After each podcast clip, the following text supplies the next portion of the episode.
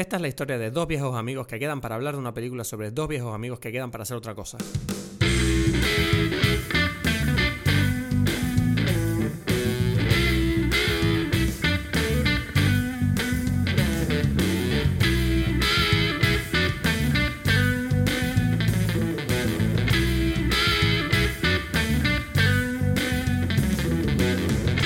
Hola a todos, bienvenidos a Dime Pelis eh, o a la versión oscura de Dime Pelis. Mi nombre es Cristos Gacielo aquí desde Tenerife y en breve, como siempre, o como intentamos hacer lo más a menudo posible, conectaremos con Edgar Aponte desde Berlín para hablar de una nueva película. Esta película esta semana es Unforgiven de Clint Eastwood y como decía antes, ¿no? Eh, bienvenidos a Dime Pelis, al periodo oscuro de Dime Pelis porque nos está costando mantener esta periodicidad. Madre mía, eh, está siendo una locura estos días, tanto Edgar como yo Estamos ahora mismo en una vorágine de locuras personales y profesionales que nos impiden estar aquí tan a menudo y con tanta regularidad como hemos hecho durante todo el año, pero seguimos aquí, eh, no te vamos a dejar abandonado.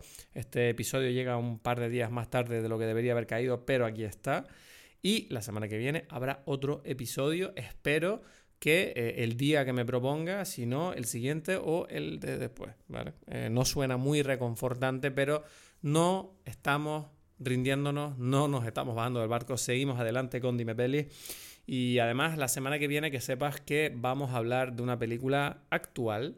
No vamos a tirar de archivo, que sé que hemos tirado bastante de archivo porque estamos pasando por un año, este año 2020, que pues ha llegado a Dime Pelis, ¿no? Eh, todo es un caos aquí también, además de en el mundo. No ha habido muchos estrenos, no ha habido muchos estrenos en salas, ni muchos... Eh, los cines en general están en la mierda. Estamos en un año... Estamos en un año que está, va a ser histórico. Yo creo que recordaremos este año como un año poco habitual, pero esperemos. Yo, mantengo la esperanza de que todo va a volver a la normalidad. Y eh, rompo mi lanza a favor de mantener este podcast. Vamos a seguir adelante, aunque es verdad que no estoy hablando nada con Edgar últimamente. El pobre está también bastante agobiado, tiene mucho trabajo, tiene sus movidas. Y ahora mismo, pues es verdad que llevo, pues eso, otros dos o tres días sin hablar con él y, tenemos que ponernos las pilas a ver si, si, sacamos el siguiente episodio. Así que bueno, no te preocupes. Eh, en todo caso, decirte que si necesitas cualquier cosa, puedes, recuerda, eh, contactar con nosotros a través de redes sociales arroba dimepelis en Instagram y Twitter. Y aparte de eso, también puedes escribirnos un email a dimepelis.gmail.com. Pero ¿quién cojones escribe emails hoy en día? yo, porque soy un viejo y me encanta lo organizadito que queda eso. Eh, por último, también decirte que si quieres que paremos de hacer el podcast, puedes sobornarnos eh, con dinero a través de PayPal. Eh, tienes los links en las redes sociales y puedes hacer una donación también. pero en general supongo que será para odiarnos, tirarnos dinero a la cara para molestarnos, hacer esas cosas que, que siempre quieren. Y bueno, poco más decirte que hoy vamos a hablar de Unforgiven, una película muy especial que es más de lo que parece a primera vista. Así que bueno, no voy a... ¿Qué es esa sirena? Bueno, te dejo con el episodio de hoy, Unforgiven, dirigida por Clint Eastwood.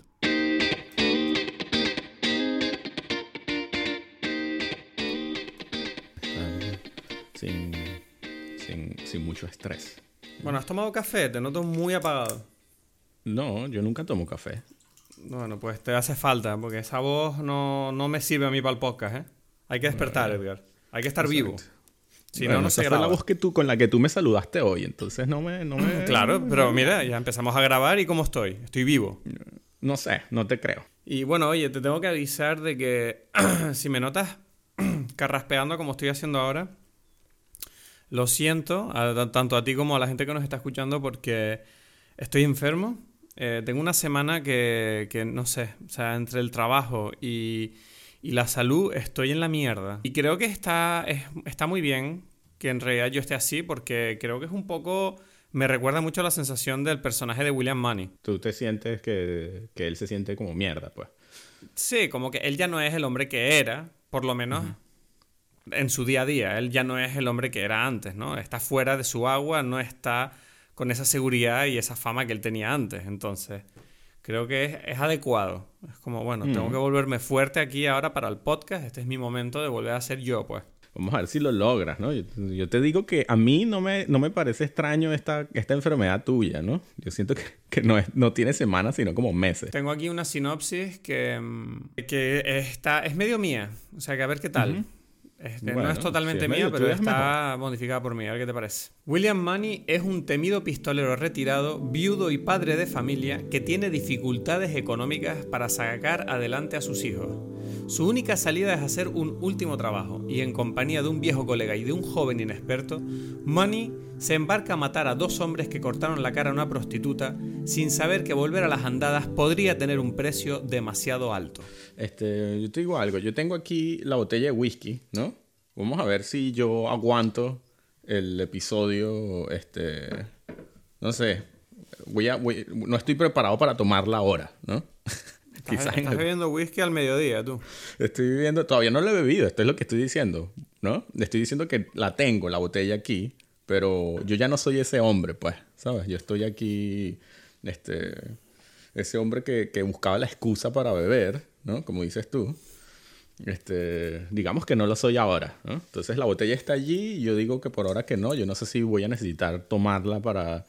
para Pero esto lo tenías planificado, esto lo tenías planificado de antes, porque habíamos quedado en grabar por la mañana. Entonces, si me estás diciendo que tienes una botella preparada por la mañana, eso me preocupa. Claro, claro, por eso. Es que así soy yo. Yo tengo esas botellas ahí siempre, al lado de la cama, ¿no? Eso no es preparado. Ah, por eso, ¿tú qué crees? por eso es me dijiste, por eso me dijiste, bueno, dame 15 minutos para prepararme, para llegar al, al mediodía y, y no y tener una excusa, ¿no? Como después del Ya mediodía dije no que es no estoy alcoholismo. tom- eh, eh, No, ni siquiera es una excusa. Estoy diciendo que la tengo. Eh, Nunca... La botella siempre está allí. ¿Tú qué crees? ¿No? Está, está Bueno, allí. no sé, ¿cuál es la esa, esa es la bebida del día. Sí, la bebida del día es la Es botella de un whisky, whisky. y ya. Es una botella de bourbon que está allí esperando y yo no sé. Vamos a ver si, si voy a tomarme un trago eventualmente o no. ¿Sabes? Me Dependiendo de si, si me acepto yo como mi verdadera naturaleza o, o cuál es cuál. Vamos a ver, aquí intentar descubrir cuál es verdad, esa verdadera naturaleza mía, ¿no? Y empiezo ahí a gritar. A mí me parece interesante el detalle del alcohol en la película. Es, es De importante. ¿no? cómo el personaje de William... Sí, o sea, como el personaje de William Money, ¿sabes? Eh, es verdad que yo, a ver, yo esta película, ¿tú, ya la, ¿tú te acordabas de esta película? ¿Tú ya la habías visto? Sí. Sí, sí, sí, claro. Sí, sí, sí me Yo- acordaba. Tú no te acordabas mucho. Yo no, tío, yo, yo no me acordaba nada de la película. O sea, Ok. sabía que la había visto, pero, eh, me- me- me- ¿sabes? Es lo de siempre, que siento como que sí, esa peli la vi, pues. Pero viéndola dije, bueno, no puedo decir que yo la haya visto porque no me acuerdo de nada. ¿Esto qué es? O sea, yo no me acordaba. O sea, yo la estaba viendo y digo, bueno, de esto no me acuerdo nada. Eh, viendo la película, la verdad que yo entré a la película con un poquito de pereza. Dije, uff, no sé si me apetece un western ahora. Sí, sí. A ti, no te, viendo a la ti te dan pereza todas las películas que yo recomiendo. No tenemos como el misma, la misma Mm, energía no. siempre, ¿no? No, es que tú tienes un gusto muy distinto al mío. A mí Sí. me apetece otro tipo de películas. Y, y, o sea, yo, yo qué sé, por ejemplo, There Will Be Blood es una gran película, pero no es una película que me apetezca ver. ¿Sabes? ti- decir, lo que digo, ninguna de las películas que yo recomiendo, tú dices que, que las vamos a ver y tú incluso me las peleas y que, pero hay que ver eso. Y es como que bueno, pero. ya, Claro, es porque lo es que... yo, no sé, yo estoy pasando por un momento en mi vida difícil y no me apetece ver ciertos dramas, ¿sabes? Me afectan más de la cuenta. Es lo que te digo. Desde que hacemos el podcast, es tu momento difícil del- de, de en tu vida. Efectivamente, estoy muy de acuerdo con lo que No, dices. no, no, no, pero, pero bueno, el, el cuento es que claro que te, que te- eso, que te, te daba pereza, pero cuando la viste la primera vez, la viste en el cine, ¿te No, viste? no, la vi, no sé, no me acuerdo, es que no me acuerdo, entonces es no te como puedo que- decir. O sea, es como que esa película que igual ni la vi, es que no lo sé. O sea, imagínate hasta el punto que no, no recuerdo si la vi o no. Igual no sé si la vi. O sea, era como, yo la estaba viendo ayer y yo decía, es que no sé si la he visto. O sea, es raro esto. Porque ni siquiera me... O sea, yo sabía que esta película iba de un tipo que se había retirado hace tiempo y que tenía que volver a, a matar. Ya. Pero ya. O sea, no me acordaba ni del personaje de Morgan Freeman, ni, de, ni del otro, de Schofield Boy, ni, ni de quiénes eran los malos, ni, de, ni siquiera me acordaba de Jim Hackman, que curiosamente para mí es el standout de la película. Claro, claro, por supuesto. Sí, sí, sí. ¿Sabes? Es como, es curioso que no. y bueno, que ganó el Oscar y que- todo, él. eh, eso no lo sabía. Pero, pero se lo merece. Porque me, me sorprende, claro, porque en la película tú cuando empiezas a ver la película, ¿no? Dices, bueno, es un western, es Clint Eastwood, va a ser épico, ¿no? Clint Eastwood es el héroe. Y tú estás viendo la película y, y la película no para de decirte como, nah, nah, nah, este tipo no es un héroe. Nah, este tipo es un imbécil. ¿Sabes? Este tipo es un imbécil. Siempre que va a hacer algo es como, no, este tipo en realidad no es... O sea, se va a subir un caballo, se cae. Va a disparar y falla. Eh, es como, ¿pero qué es esto? ¿Qué, qué, qué le pasa a Clint Eastwood, no? Es como... eh, uno siente como que esta película, eh, yo la estaba viendo y me sorprendió mucho que no me la nombraras en otro podcast que hemos grabado antes. Sí, ¿en, en, en cuál? En la película de El Irishman. Porque yo siento que esta película es la versión de Clint Eastwood de lo que hizo Scorsese con The Irishman. O sea, tiene, tiene, tiene su sentido, ¿no? Yo creo que, que esta película sí, además, puso como de... Yo creo que es, es muy relevante en, en, el momento en que salió, ¿no? Eso no, no sé si, o sea, no sé si te refieres al hecho de que los westerns estaban muriendo como género. Mm, que eh, yo creo que esta película los mató por un tiempo, pero además no Ajá. solamente los westerns, sino que puso de moda como estas películas de los viejos que, mm, no sé, que vuelven a, a, las andadas, ¿no? Digámoslo así, ¿sabes? Hay como todo un género de películas de, de viejos intentando recuperar su, su, su, mejor versión cuando eran jóvenes o no sé, cuando tenían más vida, ¿sabes? Mm. Y yo siento que todas no estas películas como, yo qué sé, Morgan Freeman con Jack Nicholson y tal, todas tienen como algo un poco, no que esta los inventó, pero esta como que les impulsó un poco este, esta, esta visión también de, del cine, ¿no? en ese momento. A mí lo que más llamó, me llamó la atención es cómo esta película siento que de, deconstruye por completo lo que es el western. O sea, uh -huh. en el sentido de que todo lo que nosotros asociamos al género western, como el pistolero invencible, el héroe, el tipo cool, eh, eh, y, y, sobre todo la, la, lo épico que puede ser un tiroteo, ¿no? O la, o la heroicidad o la valentía que implica el, el, el meterse en este tipo de, de violencia, que en otras películas se, uh -huh. se obviamente se enaltece, ¿no? Se, se, se, se enaltece y se, se, glorifica. En esta película es todo lo contrario. Es como que te muestran como lo que en realidad la gente tiene miedo y, y, las peleas con pistolas son, eh, son caóticas, son torpes y no son nada heroicas. O sea, que decir, tú ves en esta película todo el rato que por un lado uno siente que los tiroteos siempre están como contenidos, ¿no? Como que sientes que todo el rato hay como un... como que la violencia está a punto de explotar, pero como que no termina de llegar, ¿no? Como que siempre... como que no, no, no, no, aparece porque la gente tiene como miedo de lanzarse a apretar el gatillo y cuando ocurre, ves que no es, no es nada increíble, es como una cosa que es una mierda. Y la gente muere de forma cobarde y, y torpe y triste. Es como y la gente tiene miedo, ¿sabes? Quiero decir, todo, por ejemplo, el simple hecho de que Manny y Ned y el otro chico, eh, cuando por fin ya se lanzan a matar a estos, a, a, los dos tipos estos que cortaron la cara a la prostituta, tú ves que no lo hacen, ¿sabes? Yendo de cara y al ataque, no, les emboscan de lejos con un rifle. Y para colmo, Ned, que es el que es bueno con el rifle, se arrepiente de disparar y dice que no puede matar a nadie. Y es como, uh -huh. ¿pero qué pasa aquí? y de repente ves que Clint Eastwood es el, el, único de los tres que tiene las agallas de decir, bueno, yo voy a hacer esto porque hemos venido a hacer esto. Y el tipo es malo con el rifle y le cuesta mucho. Y al final lo consigue, pero es como todo un desastre. Luego los amigos del tipo al que dispararon, mmm, eh, como que están tristes y llorando. Y, y, y, Clint Eastwood se siente mal y le dice, mira, llévale agua al tipo que se está muriendo, no uh -huh. te vamos a disparar. Y ves toda una desconstrucción, o sea, una humanización de los personajes que están en un, como en un entorno ¿no? Eh, bastante complicado, ¿no? Como hay una mezcla de, de, leyes de la naturaleza, por decirlo de alguna manera, y de sentimientos humanos que no se corresponden del todo con lo que sería el género western tal y como lo conoces. Uh -huh. sí. Y eso me, pareció, eso me pareció muy interesante porque siento que lo que está haciendo Clint Eastwood con, con esta deconstrucción, con esta eh, banalización, ¿no? por decirlo de alguna manera, de las eh, peleas de western, es como una especie de, no sé si decir como una elegía, ¿no? Una despedida de estos personajes, de estos mundos, porque esta película salió en una época en la que los western, en cierta manera, como hemos dicho, ¿no? Se estaban como empezando a morir, ¿no? Porque la gente estaba como sintiéndose atraída por otro tipo de películas, como ciencia ficción o blockbusters con efectos especiales. El guion de esta película igual eh, Clint Eastwood lo tenía desde, desde hace no sé cuántos años, desde, más o menos desde los 80, creo, ¿no? Y, y, él dijo, bueno, no lo voy a, me encanta, pero no lo voy a hacer todavía porque no tengo la edad para contar esta historia todavía, ¿no? Y, y él esperó, esperó, esperó hasta que dijo, mmm, yo creo que ahora es el momento y ya después voy a estar muy viejo para hacerlo, ¿no? Y lo hizo uh -huh. en el momento justo.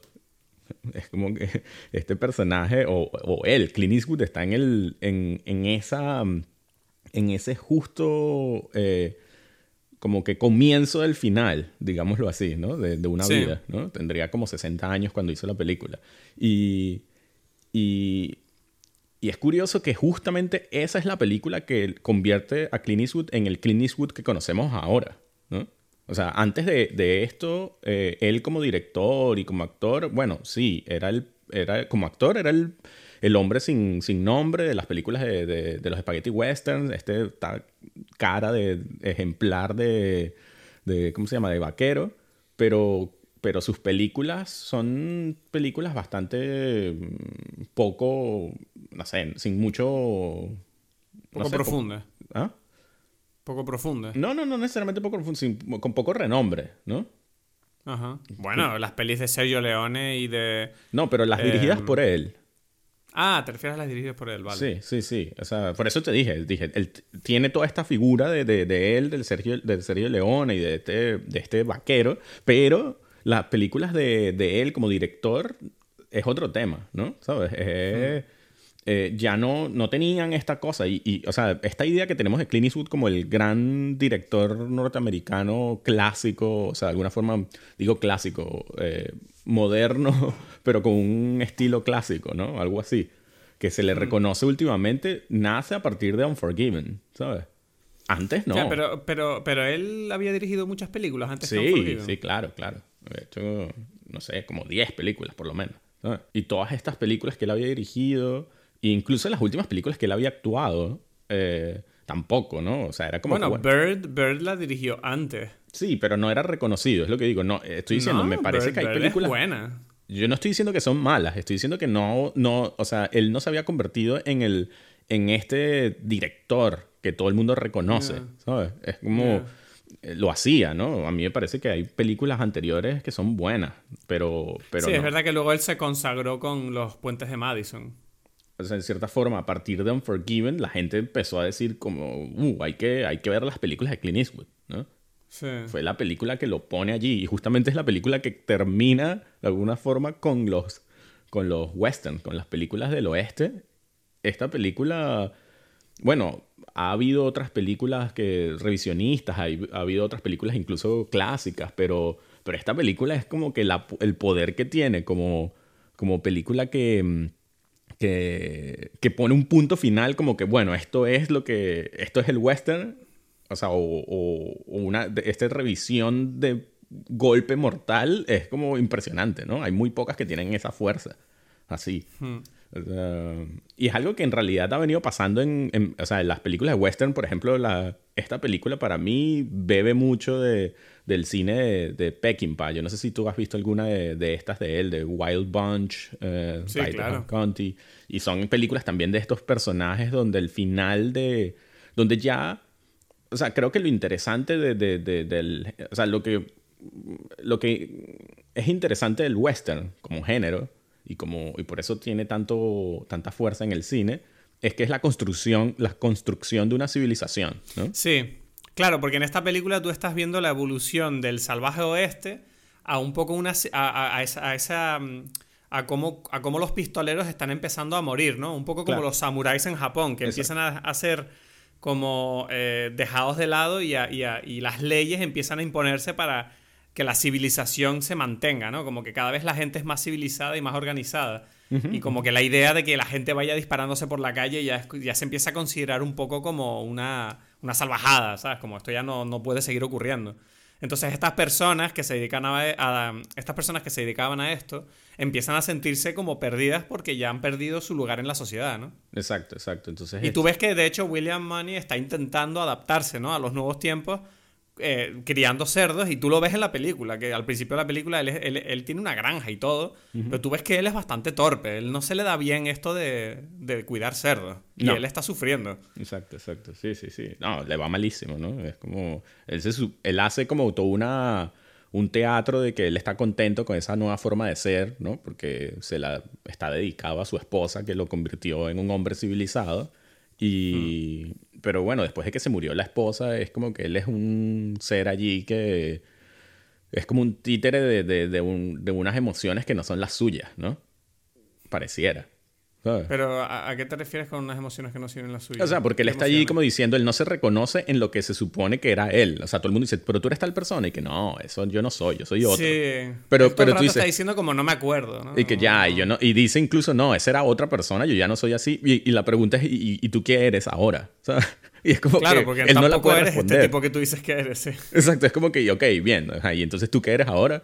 Bueno, no sé, lo que uno ve es como este tipo que no se puede montar en el caballo, no se puede, o sea, no, no puede controlar los, los, los cerdos de la granja, no hace nada, ¿sabes? No, no- es como, bueno, tú, tú no eres nadie.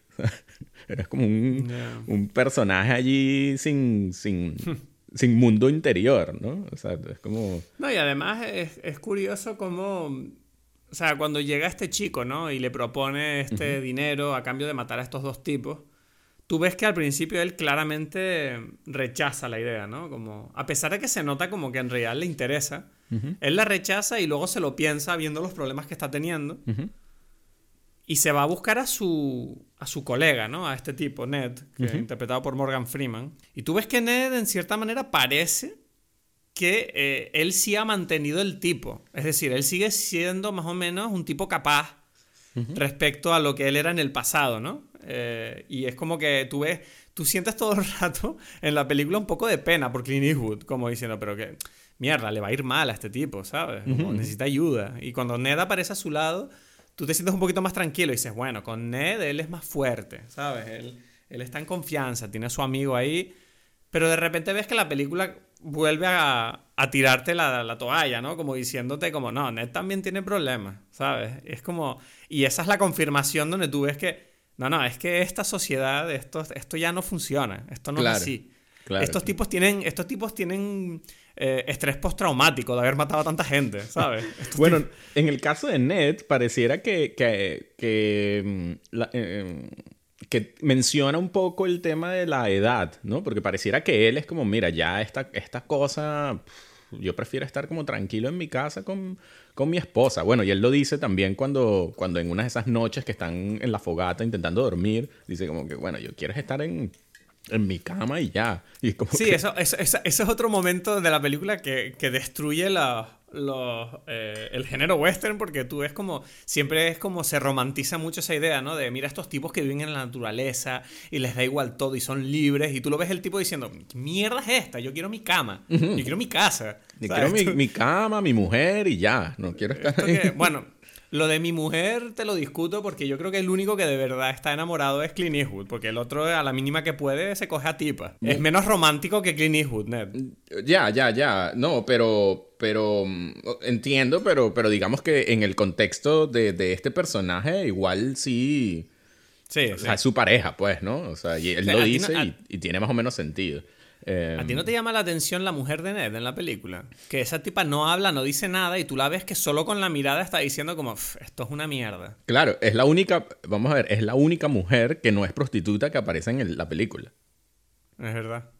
O sea, del resto todo lo, o sea, uno, las mujeres de la película son solamente las prostitutas, ¿no? Y bueno, eh, porque la esposa eh, de, de William Money no aparece, pues, ¿no? O sea, no, uno sabe que existió y ya, pero, pero hay poco, es difícil saber cómo era esta mujer y es, es interesante porque es como un fantasma, es como una idea, ¿no? No es... Pero- no la puedes, no, o sea, la película no te la, es incapaz de mostrártela. Entonces la única mujer es ella que no habla nada y simplemente ve y dice, esto es un problema, esto es una mierda, ¿sabes? Ella lo sabe, no, ni siquiera lo tiene que hablar. Es como que, mira, si yo tengo que explicarte porque esto es una mierda, ¿sabes? Mejor vete, pues. ¿Sabes? Si te digo la verdad, hay una cosa que me llamó mucho la atención, que es el tema de cómo Clint Eastwood, a través de sus acciones, eh, está como eh, homenajeando a su mujer constantemente.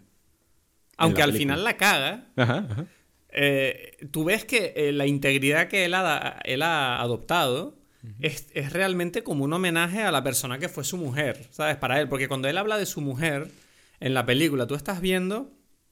O sea, nosotros no conocemos a la mujer, a Claudia creo que se llama. Ajá, sí. No la llegamos a ver nunca, solo sabemos que, que él la quiso mucho y le, y le llevó por el buen camino. Y como tú ves que él mantiene su integridad durante casi toda la película, eh, es curioso, me llamó la atención y esto es una cosa personal, no es un análisis fílmico, pero sí es como es una cosa que yo viví, por ejemplo, y me llamó la atención de cómo cuando tú estás en una relación de verdad con alguien, eh, eh, tu comportamiento dice mucho de la persona con la que tú estás. Y, eso es una cosa que yo no era consciente hasta hace relativamente poco. Porque yo, por ejemplo, te digo que yo siempre consideré como que, ¿sabes? Que las relaciones tenían que ser como, bueno, tú tratas bien a la otra persona, pero tú tienes derecho a ser la persona que tú eres, ¿sabes? Mientras tú no hagas daño a nadie. Pero no, cuando tú estás en una relación me he dado cuenta de que tú y tu forma de comportarte también informa sobre la persona que está contigo. Eh, y, me pareció muy interesante eso en esta película porque es una cosa que yo he vivido, ¿sabes? Como por ejemplo, no sé, imagínate, por poner un ejemplo, ¿sabes? Imagínate que tú eres un tipo con, con novia o con mujer y de repente pues otra mujer se te acerca. La forma que tú te comportas con esa mujer es, es directamente responsable de lo que la gente va a pensar de tu pareja. Y eso me llamó mucho la atención que en esta película, a pesar de que nosotros no conocemos a Claudia, solo por cómo se comporta Clint Eastwood, a mí Claudia me parece una mujer increíble y no sé quién es. Eh, no sé si me explico. Sí, sí. Y, esa idea eh, honorable me pareció súper bonita, porque, porque no es una cosa que yo sienta que necesariamente debería eh, venir a la idea de alguien que quiere escribir esta película a la primera de cambio, ¿sabes? Es como... Ah, qué, curiosa esta, esta, esta, esta capa de, de sentimiento que envuelve al personaje que, sin decir nada, porque además eh, William Mann es un personaje que no habla mucho, pero solo con su, forma de ser ya te está informando de muchas cosas que tú no puedes ver en pantalla, solo te las puedes imaginar. Y no sé, a mí eso me parece súper poderoso y, y, me parece que informa mucho sobre la condición humana y sobre lo importantes que son las relaciones sentimentales y cómo, cómo llevarlas. No sé, Igual aquí me estoy yendo un poco de madre, pero no sé, a mí me chocó mucho eso. Sí, es que, es que yo creo que eso es lo interesante de este guion y lo que decíamos, lo que yo mencionaba antes sobre las películas de western, el valor que tienen es que hablan en no solamente de esta época, sino que porque están hablando de esta época, que es como básica, intenta contar historias que son como arquetípicas, ¿no? Es como, ok, las mujeres que son en, esta, en este mundo, ¿no? Es como que las prostitutas, la esposa y ya, ¿no? No hay, no hay, o sea, es como que poco más. Después están estos hombres, ¿no? Que cada uno parece ser como un arquetipo de algo, ¿no? Está el joven, como, o sea, que, que, tiene mucho deseo de, de, ser alguien, pero él no sabe bien qué es, ¿no? Y, y, y, se quiere mostrar como más de lo que es, pero no... Pero, pero sí, él, él, es como una, él es como una mm, evolución, ¿no? Es como un fan que tiene como él es como un fan de los western, ¿sabes? Como me encantan los western y los pone en un pedestal y él dice, yo quiero estar ahí, pero de repente cuando se pone en esa posición descubre que es toda una mierda, ¿sabes? Como, ¿sabes? Es como, ay, yo me imaginaba que esto era heroico y valiente y cool, ¿sabes? Y no es nada cool, esto es horrible. la gente está muriendo y tú ves que el tipo se desmonta por completo. Claro, pero además te informa acerca de que, de que hay naturaleza de, qué naturaleza estamos hechos las personas, que a veces tú puedes tener como unos deseos allí o unas, o no sé si deseos es la palabra, sino como unas ideas de cómo quieres ser y te das cuenta al final que, que no lo eres o sí lo eres o que eres otra cosa distinta a lo que tú pensabas o soñabas, ¿no? entonces estos viejos... Sí, la idea de conocerse a uno mismo, ¿no? Sí, porque estos viejos están en la posición de entenderse mejor que un joven, ¿no? Este es uno de los temas. Pero además, tú ves, por ejemplo, eh, el personaje del escritor, que es el que está intentando como ver o entender a estas eh, la naturaleza de estos, de estos seres, ¿no? Y es como gracioso porque también a su vez es un arquetipo de, de, de ese, mm, no sé si del artista, pero en este, claro, en este, en este mundo sí, un poco del artista que no necesariamente es el actor de su vida, ¿no? Él, él, él vive a, a raíz de las de los cuentos de los otros, ¿no? O de las historias, ¿no? Pero él es como un ser que muy pasivo, muy poco... O sea, como hombre, en la, en la versión de hombre que existe en esta película, este tipo es medio pusilánime, pues. No, pero es que yo siento que el personaje del escritor lo que representa es un poco a los... O sea, él es como la voz que alimentaba los western, ¿sabes? Como él, él era como ese, esa figura que creaba estas eh, estas historias que, todo el mundo eh, se tragaba y, ponía en un pedestal. Él es el que enaltecía esta vida eh, De, pistolero. Y claro. él mismo está descubriendo a través de sus experiencias, tanto con el tipo inglés como Jim Hackman, como Clint Eastwood, que, que, se está... No, no sé si está descubriendo la verdad o está descubriendo que las cosas están cambiando hasta un punto de que, bueno, estos tipos en realidad no son lo que parecen, ¿sabes? Y, a lo mejor él mismo se está dando cuenta como igual es más interesante contar la realidad. Claro, claro. Es que curiosamente el escritor es un poco el, no sé si el alter ego o la, o la es como la constatación de esta teoría del revisionismo. Es como que él empieza, o los libros que él había contado antes con el inglés, son libros de, sí, maravilloso, mató a siete personas, defendió a la mujer, ¿no? Y que es como los westerns anteriores. Y el, el sheriff, eso, el Little Bill, eh, le dice como que, mira, pero esto no es así. Y dice, bueno, pero, ¿sabes? Nosotros los artistas ponemos en la, en la portada, bueno, nos, nos, tomamos ciertas libertades para, para emocionar un poco más. Dice, bueno, pero no solamente en la portada, en el texto también. Entonces él lee la mm. cosa y dice, bueno, sí, hay como algo de poesía en esto y tal, y que ya, y es como que el, el sheriff está intentando buscarle, mira, esto, o sea, lo que precisamente es esta película, ¿no? Revisionar la historia que él hasta ahora ha ido contando. Es como, ya, no es tan bonito, en realidad no fue que él mató a este tipo que tenía las dos pistolas y a otros seis más, sino que le llamaban Two Guns porque tenía un huevo gigante y en realidad se la, explotó la pistola y no es nada de lo que tú estás diciendo, ¿no? O sea, como que... No era nada heroico ese, ese Exacto. No, no, la verdad es distinta, ¿no? Y es como un poco lo mismo que está haciendo la película, ¿no? En, en cierta forma. Pero el personaje de Jim... Dime. no, no, el personaje de, de Little Bill, ¿no? Es un... Sí, el personaje de Jim Hackman de Little Bill me parece interesante porque... O sea, uno... Yo, él se convierte en el villano de la película, pero sin que tú te des cuenta.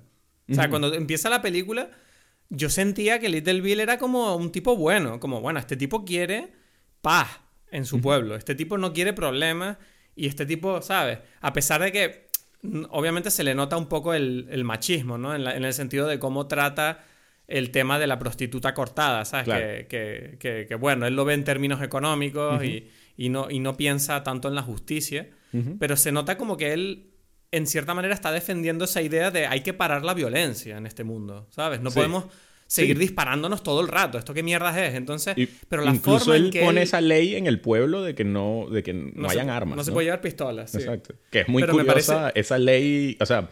Eh, eh, en un país como América, sí. No, y que ese es el ejemplo, o sea, imaginemos, este es el malo, ¿no? O sea, es curioso. Por eso, o sea, me parece curioso que él al mismo tiempo eh, siento que tiene em, estas buenas intenciones, ¿no? De decir, mira, yo quiero vivir en paz, quiero que mi pueblo viva en paz y vamos a poner estas leyes, pero también te das cuenta de que la forma en que él hace, eh, ¿cómo se dice? Enforce. Em, la forma, los métodos que él utiliza para eh, que se respeten estas mismas leyes son también muy violentas. Entonces, claro, es como que tú ves ahí hay una hipocresía en este personaje. Pero claro, pero a, su vez no pueden no serlo. Porque si llega un tipo con una pistola, tú tienes que tener la pistola para defender tu pueblo sin pistola.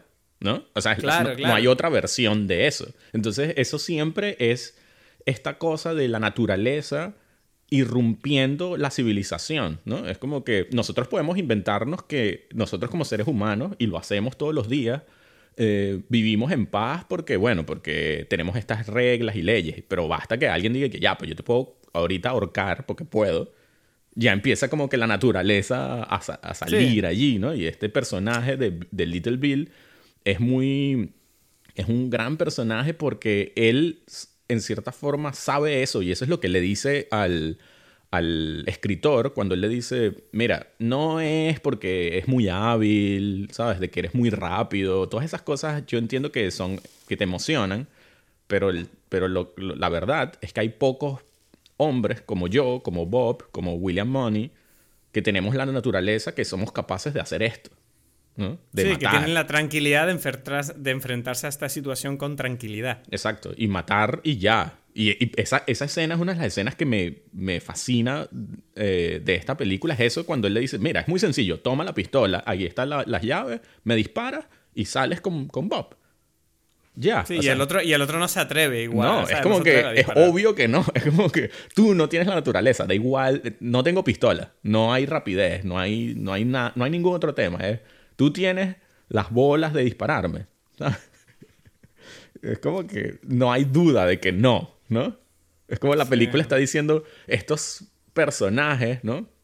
Eh, tienen Estos tipos vienen de una época muy distinta y, mucho más dura que, que, la civilización está cambiando en ese sentido. Como, mira, no vamos a vivir de esta manera ya, vamos a salir del salvajismo, vamos a salir del constante asesinato de unos entre otros, pero nosotros seguimos teniendo estos instintos. Y por eso en esta sociedad más pacífica somos las personas a tener en cuenta. Eh, claro, claro. sí, sí, sí, porque eso, eso siempre está, está en, el, en la naturaleza del, del ser humano, ¿no? Entonces, esta película siento que tiene eh, de una forma que juega muy, muy bien con, con la construcción de lo que es esta, no sé, esta masculinidad, feminidad en esta civilización eh, naciente, ¿no? Esta, en, este, en estos principios de lo que es la civilización y qué es lo que significa, ¿no? Y no, no propone ninguna respuesta porque dice, mira, pero es que es así, ¿no? Y por ejemplo, a mí me parece un detalle genial de, del sheriff, de Little Bill, es que, que, él está, como dices tú, soñando en el futuro, donde él se supone que va a vivir en paz, él solamente quiere eh, sentarse en el porche. en el porche de su casa. Exacto. Y él está construyendo esa casa, pero es una mierda de casa.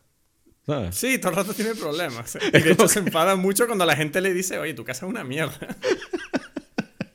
claro, porque es un poco ese juego. Es como que tú quieres ser algo que no puedes ser. Es un poco otra versión del personaje de Clint Eastwood, ¿no?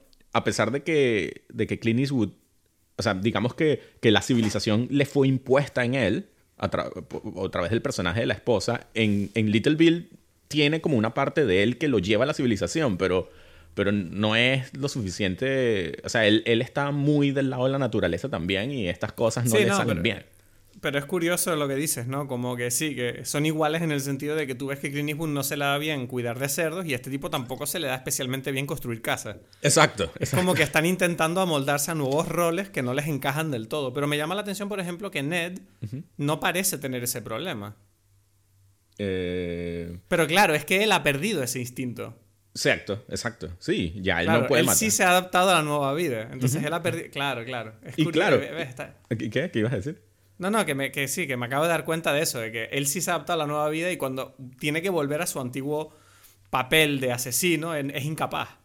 Es incapaz. Y, y, y lo, lo, lo, interesante es que es tan incapaz que lo lleva a su muerte. Y por eso es tan fuerte.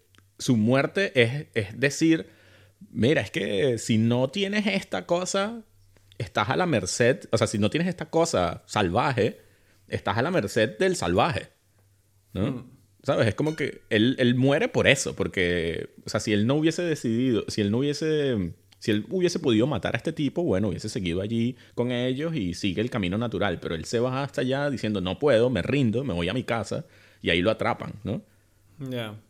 Entonces, eso es un... Ese, ahí viene todo lo que, lo que es el final de la película, que rompe con esta idea. O sea, yo siento que es muy, muy curioso porque la película en principio te está contando desde, el... Eh, te está contando que eso está mal, ¿no? Y tú lo sabes. Y toda la película es, mira, estos tipos son eh, hombres con, que, que son malos, ¿no? Y que está mal la vida que ellos han llevado y, que son un problema para, para, no sé, para la civilización. Pero al final es como, uff, pero ¿y entonces cómo, cómo, cómo solucionamos esto? ¿No? Porque este tipo, eh, al final Clint Eastwood tiene que, tiene que agarrar la botella de whisky, tiene que tomársela, ¿no? Es que ese momento me encanta porque en la película no te lo enfatiza para nada, pero tú lo ves. O que la tipa, en cuanto la tipa le dice como, no, Ned está muerto, y tú ves que él dice, ¿qué? Y empiezan, y, están así hablando, y tú ves que él, sin que la película diga nada, tú lo ves que coge la botella y empieza a beber ya. Y tú dices, hostia puta. O sea, shit is about to go down. Exacto. o sea, y aquí ya abrí la, película diciendo, no, yo no bebo, yo no bebo, no, yo no quiero beber, yo no quiero beber. Y de repente ves que le dicen que ha muerto su mejor amigo y lo ves que sin decirle nada a nadie empieza a beber ahí. y tú dices, hostia puta, este tipo va a, a reventar culos ahora en breve. Yo ya me serví mi whisky porque no aguanté. Ese, esta descripción que hiciste de esa escena emociona mucho para alguien que quiere beber algo, pues, ¿sabes? No, no, es que, es que ese momento, yo te juro que me encanta cómo, en la, ¿sabes? O sea, porque un director más cutre habría cogido y habría hecho un primer plano de la botella y te habría mostrado cómo él se lo acerca a los labios y su mirada en fuego, ¿no? Pero no, en esta película tú ves que él simplemente ves que se rinde, pero no, la escena no va de eso, la escena va de ella informándoles de dónde está Ned y tal, y el tipo al final de, de que la tipa se va y lo ves que ya está como empezando a estar ebrio, le dice como, bueno, te vas a llevar mi dinero porque yo me fío de ti porque si no sabes que te voy a matar y yo voy a ir a matar a esta otra gente. Y venga. ¿Sabes? Como el tipo está en completo control de repente. O sea, él lleva toda la película que no tiene el control de nada, todo le sale mal. Pero tú ves que de repente él empieza, o sea, le pasa este, este suceso, ¿no? Le- esta tragedia. Y ves que no, no solo empieza a beber alcohol, sino que de repente él cambia el chip. Y es como, está en completo control y sabe perfectamente lo que va a hacer. Claro, claro. Es que yo creo que eso es lo que te estoy diciendo. Es el, el, el click es precisamente la idea de la civilización no me sirve, no puedo, ah, no puedo con, con la civilización. Se ¿no? acabó el juego. Sí, Se exacto. este es como que este juego no lo puedo jugar. Tan mal lo hago que se muere Ned, él también, porque él se civilizó. Él era el, el- ese personaje, ¿no? Que estaba demostrando que es como que, ok, ¿cómo es de verdad vivir, asumir interi- en, en tu mundo la civilización? Y es como que, mira, este tipo lo mataron. Entonces es como que él, esa civilización que él tenía, como ese traje que se había puesto, se lo quita y dice, mira, ¿sabes qué? Dame la botella y ya, ¿sabes? Porque la única forma de ganar en este, en este contexto en el que estoy salvaje es siendo un salvaje, ¿no? También me encanta el, el tiroteo del final de la película. Cuando él llega al, al, al, al saloon, ¿no? O al, al bar. Eh, y, y tú ves que dices, bueno, qué locura, ¿no? El tipo entra aquí con todo el mundo y ¿cómo va a sobrevivir a esto? Pero tú ves que la película, que te lleva preparando para este momento a través de las explicaciones de Jim Hackman y las experiencias que tú ves que se desarrollan de cómo los tiroteos no son cosas eh, coreografiadas, son como caos y torpeza y, y tú ves que el tiroteo al final me encanta porque tú ves que Clint Eastwood muestra mucha habilidad, pero al mismo tiempo tú ves que él consigue vencer no solamente porque él sea bueno tiroteando, sino también porque el resto de la gente son muy malos. Sí, hay como una mezcla de suerte, de... Sí, hay como suerte, hay como eh, torpeza, falta de reflejo, Hay, eh, hay un poquito de el- estrategia. El, el- ¿Cómo es el...? La escopeta esta falla también, ¿no? Y eso cambia Entonces- como el juego. Al principio él tenía una escopeta que al final falla. Eh, entonces todas estas cosas forman parte de, de un... De eso, como dices tú, eventos eh, aleatorios en la historia que cambian el, el, no sé, el final. Y él dice, mira, cuando el escritor le pregunta, pero tú, ¿a quién disparaste primero? Y que no sé, a este tipo porque era el primero, ¿no? Y ya, ¿no? Entonces es como... Sí, porque el, el escritor le intenta buscar un sentido, como diciendo, no, disparaste a Jim Hackman primero porque él era el que mejor pistolero, ¿verdad? Y es como, no, yo disparé al, no sé, disparé al que pude primero y ya, y me puse a disparar. Exacto. O sea, dice, dice, dice, bueno, me tuve suerte. Dice, bueno, siempre he tenido suerte, ¿no? Es como con Yeah. esto. y, y es eso, es, es curioso cómo durante tú ves, tú ves, dime, dime, perdona. eso que durante toda la película está la leyenda de él. Y que con Sí. la cual él no se puede reconocer porque, porque dice que no, que ni siquiera se acuerda porque estaba borracho, ¿no? Pero la, la leyenda está viva en los cuentos de las otras personas. Y es, es Claro, viva y, tal. Incluso Y él crea un nuevo cuento al final de la película. Exacto, exacto, exacto. Porque tú ves que al final él cuando sale del bar y está todo el pueblo mirándole literalmente y él diciendo como alguien me dispare, lo mato a él y a toda su familia. Y entonces tú ves que la gente está ahí con sus armas y pueden dispararle y no se atreven porque dicen es que me da mucho miedo y también por lo que hemos hablado, ¿no? De cómo esta película te, re- te recuerda que la naturaleza de matar a un hombre no lo tiene todo el mundo. No, Y no es tan fácil, no es una cosa tan, tan trivial el apretar un gatillo. Entonces, claro, al final el tipo se va y crea esta nueva leyenda. Y, y es como que. Pero al mismo tiempo parece una despedida, ¿no? Es como. Como, bueno. eh, esto. Yo no puedo seguir haciendo esto porque tengo a dos niños en casa. Entonces él, de hecho, se va. O sea, la- Sí, la- pero, final pero, pero a mí me parece curioso que no sale más y yo te, o sea, tú no sientes que él vuelve a ser el civilizado, él se queda como un salvaje. Mm, O sea, no yo quiere decir, no. o sea, no, no parece, en la película no, yo siento que está muy claro que, que él él, él se acepta, digamos, se acepta su, su versión original. Porque es como que él se va allí y no, no termina allí, tú sabes. Y por eso precisamente él dice, si me entero, voy a venir a matarlos. Es como que en el futuro seguiré siendo esta persona. Él, ¿sabes? Él, él, está ahí diciendo, no corten a las prostitutas. Eh, sí, sí, pero, pero yo creo que igualmente, yo siento que a lo mejor lo que ha pasado no es que necesariamente ella él haya vuelto a ser un criminal, sino que más bien yo creo como que él ha recuperado la confianza en sí mismo y la va a intentar aplicar en su vida de otra forma, porque tú ves que al final de la película lo que te dice es que se fue con los hijos a otro sitio. Y yo no creo, yo creo que por respeto a su mujer, seguramente él se sentirá culpable de lo que ha hecho, como diciendo, mira, lo siento mi amor, pero volví a matar y a hacer estas cosas. Pero yo creo que el amor que él tiene por su mujer va más allá del simple hecho, porque al final del día él hizo esto, esta matanza por vengar a Ned. No era una cosa como que él le apetecía vivir. Era como, lo tengo que hacer porque han matado a mi amigo. De forma injusta, además. Mm. Pero una vez que, la, que una vez que la venganza está completa, yo creo que él tiene la suficiente cabeza como para volver a su, a su mujer, de alguna manera. Eh, a mí me parece que no, o sea, mm, por pasan cosas que, que, para mí me dicen que no. O sea, y no en el sentido de que no es que él está matando gente después de eso, sino que él ya, él, él se acepta, él, él, vuelve a ser este, o sea, este asesino. Me refiero a, tampoco sabemos por qué él lo hacía antes. No era porque él quería matar gente, sino porque lo hacía y ya, ¿no? Es su naturaleza. No, está como un poco claro si él era un ladrón. Era un ladrón, era un ladrón. Un ladrón. Él robó un tren, sí. ah, ¿verdad que robó un tren? Pero bueno, buscándose la vida, digámoslo así, ¿no? Es como la sensación que uno tiene en, en, en, las razones. Por, era como, bueno, no soy granjero, sino que soy esto. Y, y entonces el final es, el, otra vez, la revisión del final clásico de, los, de las películas de, de western, que es él, el jinete, ¿no? Que vino al pueblo a, hacer lo que tenga que hacer, se va del pueblo, pero ¿cómo se va? Y siempre es como lo típico que va cabalgando hacia, hacia el sol, ¿no? Hacia el hacia el atardecer, pero este caso es la noche más oscura que, hay. Y él está como que, bueno, ya, este eh, es como que para mí está muy claro que ese es el, el camino hacia la noche. Que él, eh, y, que, y que dice antes, yo voy a volver, no es como... Como... No, pero él dice, yo creo que él lo hace como una especie de forma de tratar de cerrar los temas.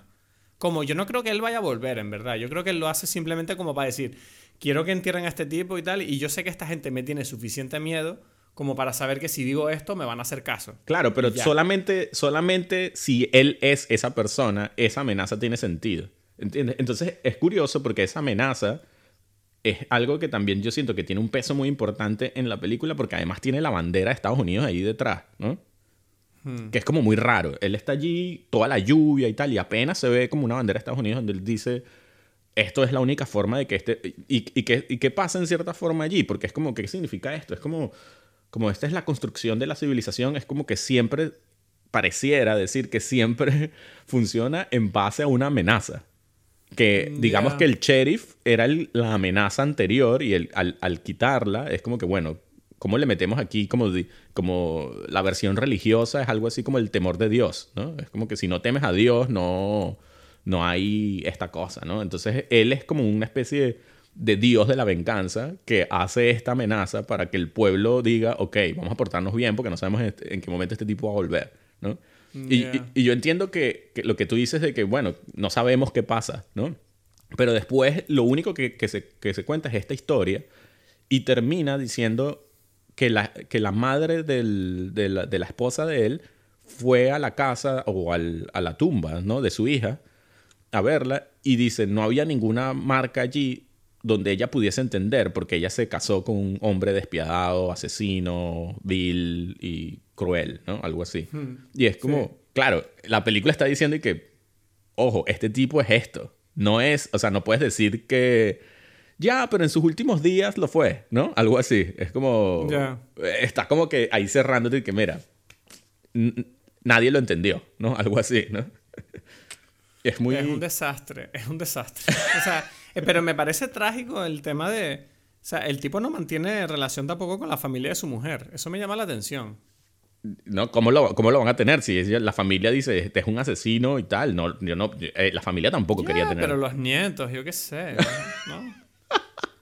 no, en serio, eso es como si se te muere tu hija, los nietos son como lo único que te queda de ella. Me extraña que no, que no hubiera algo ahí, pero bueno, supongo que obviamente en esta historia tampoco puedes meter más cosas. No, no, pero yo sí creo que es importante otra vez lo de, porque así comienza otra vez la película, ¿no? De que nadie entendió por qué esta mujer buena, normal, quiso casarse con este tipo, ¿no? Ya, y nosotros lo entendemos. Quiero decir, obviamente nos queda la idea de que este tipo en el fondo es una persona que dentro de su violencia, él tiene un honor. O por lo menos tiene un honor formado en base a su relación con Claudia. Ya. Pero, pero igualmente uno tiene la duda de, de- de, pero él era así cuando ella le conoció. Porque, Se supone ¿Sabes? que sí, ¿no? O sea, porque se, Se supone, supone que, que lo sí, cambió. ¿no? claro. Sí, Entonces- ella, ella vio algo... Sí, hay como una cierta historia de redención en esta película. Yo siento que me gusta mucho la idea, porque yo soy muy defensor de la idea de que la gente sí puede cambiar. Ujú. ¿Sabes? Eh, a mí esta idea de que la gente siempre es la que es, no, tú puedes cambiar. ¿Sabes? Hay cosas que sí se pueden cambiar. Entonces, sí que es verdad que, bueno, en esta película un poco te está diciendo eso, que, que si tú tienes una motivación lo suficientemente grande, mm, igual no vas a cambiar del todo, pero sí puedes reconducir tus peores defectos hacia una cosa más positiva. Claro, pero precisamente lo interesante de la película es que dice como que, ¿y esta cosa positiva sirve de algo? ¿Tiene algún valor? Parece que no. Digo en la película, no, sé. estoy diciendo que yo... bueno, pero también, pero porque la película te lo está mostrando más que nada para contar una cosa más grande, que es el hecho de la evolución de la sociedad americana, ¿no? Como, como este proceso violento, sangriento, va a llevar a una, a una paz y a una organización más, eh, más grande para el futuro, ¿sabes? sé, Como, o sea, pero- eh, pero- Todos los procesos son dolorosos. Claro, pero, pero es- no, no es, no es, o sea, también es importante, por ejemplo, que en la película, durante toda la película, como ya dijimos varias veces, él, él le están diciendo, tú eres William Money el que hizo esto y que hizo esto, y dice, no sé, no, creo que no. Él está como negando quién es él, ¿no? Pero porque yo creo que en el fondo él se avergüenza de haber sido esa persona. Eh, Quiero no- decir, su mujer le dijo, tú, tú no, esto es horrible. Pero él podría haces". decir eso. Él podría decir, sí, pero no, ya no soy así. No, él dice, él ni no, siquiera... pero, pero, Eh, pero no, porque o sea- para él, entre, porque él no quiere que la gente le vea así, no quieren que le respeten por quien fue, no quieren que la gente enaltezca sus acciones en el pasado. Como te dije, esta película está destruyendo el- los mitos de western. Por eso.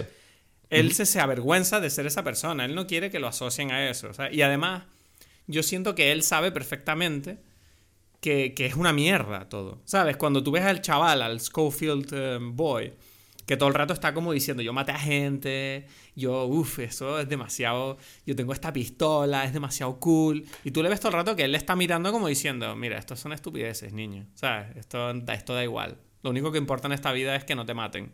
Me da igual qué pistola llevas, ni cuántas personas has matado. Y cuando le preguntan sobre cosas que él ha hecho, para él es como, "Buah", ¿sabes? Es como de verdad, ¿sabes? Es como, no sé, como, ah, vamos a estar aquí hablando de cosas que a ti te parecen heroicas que para mí son cosas horribles. No me interesa, ¿sabes? No, no me, Sí. no me saques ese tema. Mi mujer me Sí. dijo que eso era horrible y yo lo entendí. Pero es que, es que ese es el tema. No parece que lo entendió, porque otra vez él podría explicarlo. Y, ahí- y, y voy a lo, que, a lo que quiero decir, o sea, porque no es casualidad que él está diciendo, no soy, ese no soy yo, ese no soy yo, ese no soy yo, ¿no? Y pero no dice quién es él, porque él pudo decir, no, mira, tú asesino, puedes convertirte en una persona mejor, ¿sabes? Él podría haber como una, una versión. Pero bueno, pero la película te está diciendo que él no es una persona muy comunicativa, ¿sabes? No, él es una persona es que, que- vive solo en una granja, ¿sabes? Sí, Ni sí. siquiera se habla con su suegra. Por eso, pero, pero, pero yo creo que es porque él no, otra vez, no sabemos quién es él.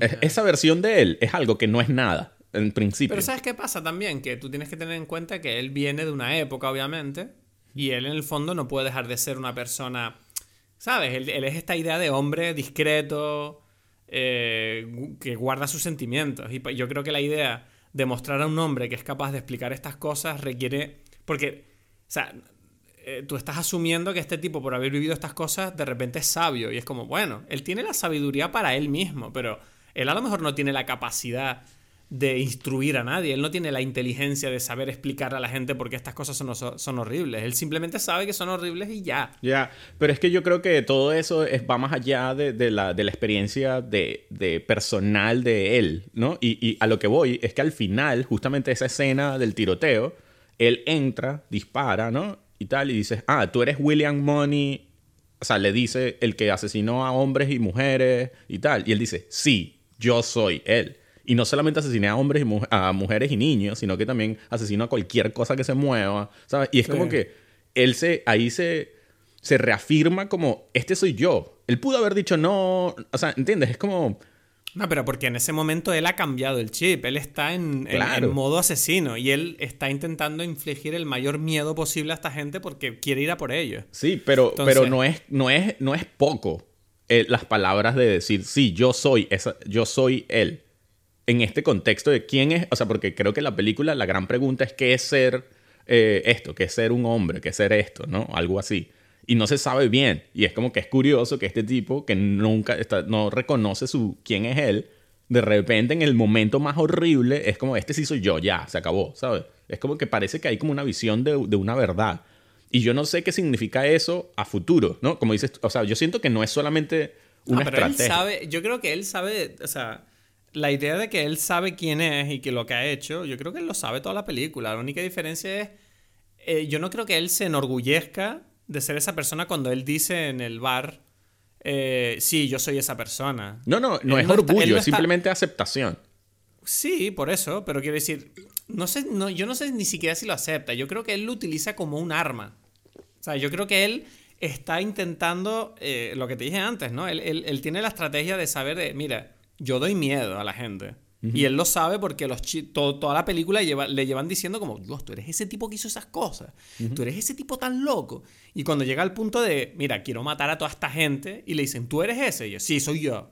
Sí, os voy a matar a todos, hijos de puta. ¿Sabes? Pero no, creo que él lo hace por ellos, no por él mismo. ¿Sabes? Yo creo que él lo hace un poco como, como para decir, sí, me, me lleváis toda la película teniendo miedo, pues ahora tenerme miedo, hijos de puta, os voy a matar. Claro, es que yo siento que a ti quizás precisamente lo que, lo que quieres decir es que, claro, porque no sabemos qué es lo que va a pasar, ¿no? Eso es, ese es lo, lo fascinante para mí de esto, es como que, que en realidad hay pocas, o sea, no, se, no dice bien la película que sucede después, pero, pero como que tú quieres creer en esta idea de que, de que él es un hombre completo, incluso en la versión en la que no es un asesino.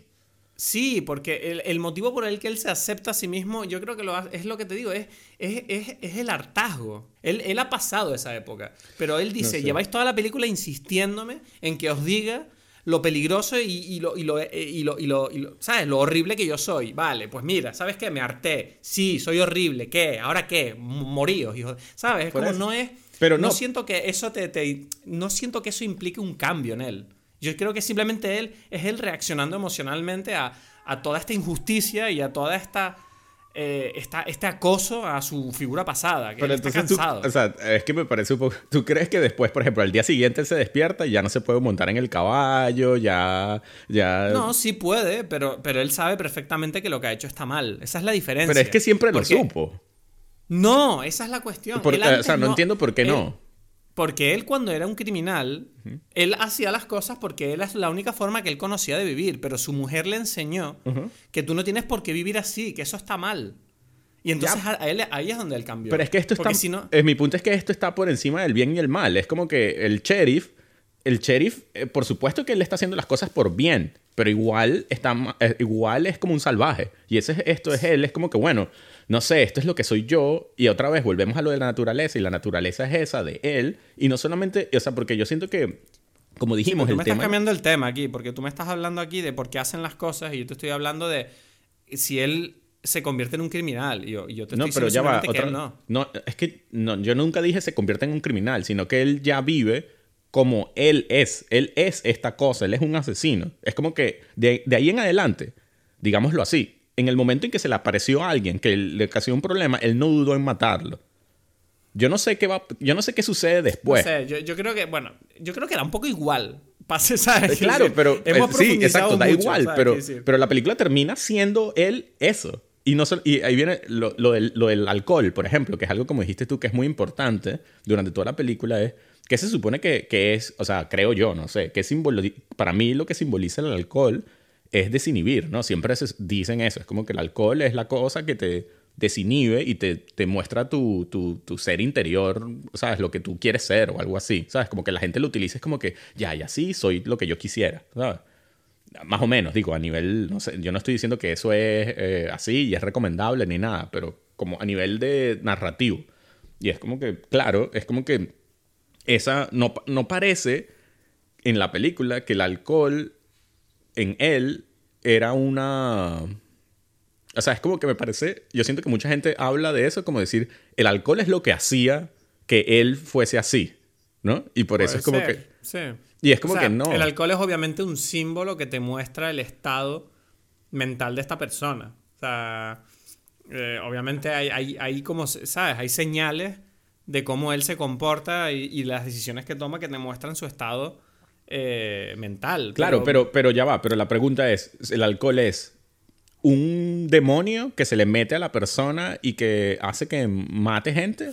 ¿O es...? no creo que sea un demonio, creo que es su demonio. Ya, es que si para otras personas puede ser otra cosa. Claro, pero yo siento que en, el, en el contexto, para mí, de la naturaleza, de lo que ellos están describiendo, es como que él está bloqueando su naturaleza por no beber.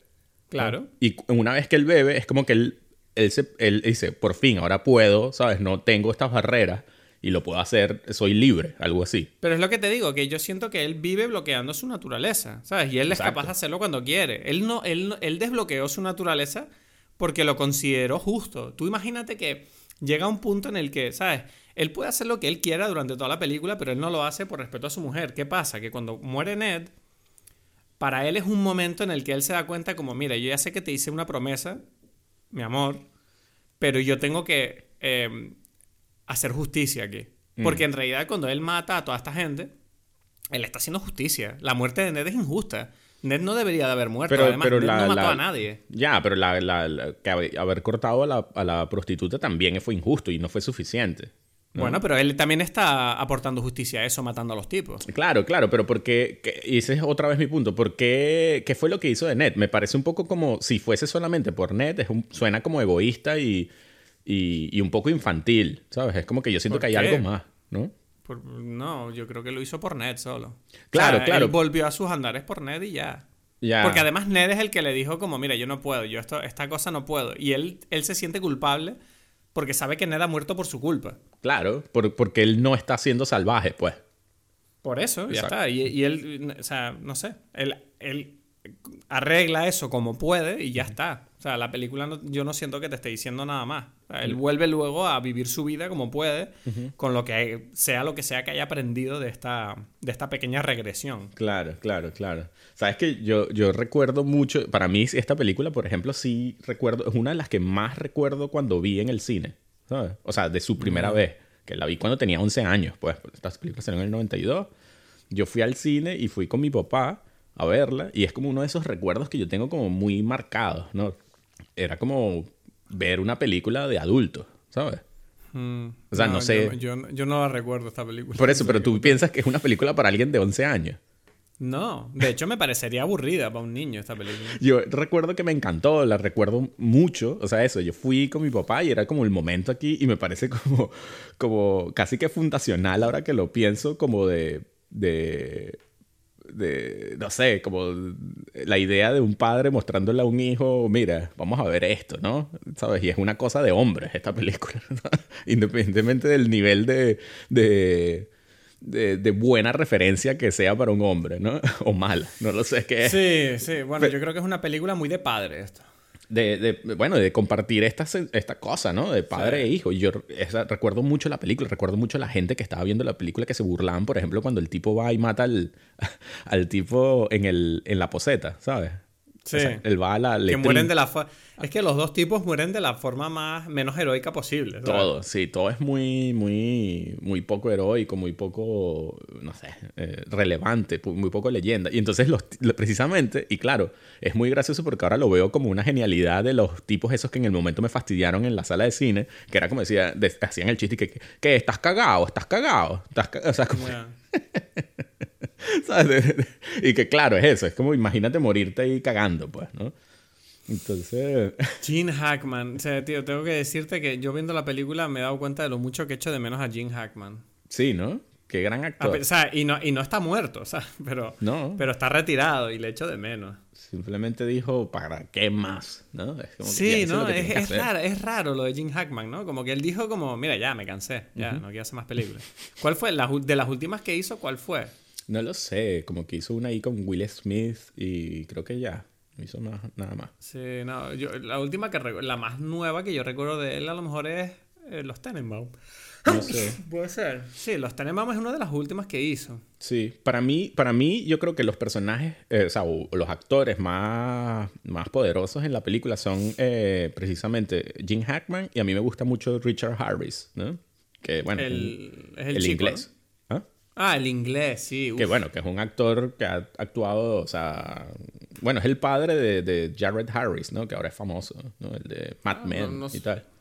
No, Jared Ha- ¡Hostia! Jared Harris es el tipo de Mad Men que se... eh, bueno, Sí. no voy, voy a hacer un spoiler ahí. O sea, Jared Harris es el, es el, es el hijo de, de, Sí. de este tipo, el, es el que hijo sale del en inglés. Chernobyl. Sí, sí, sí. El, el, el que hace de Legasov en Chernobyl. Exacto. No, sí. me, lo, no me lo creo. Sí.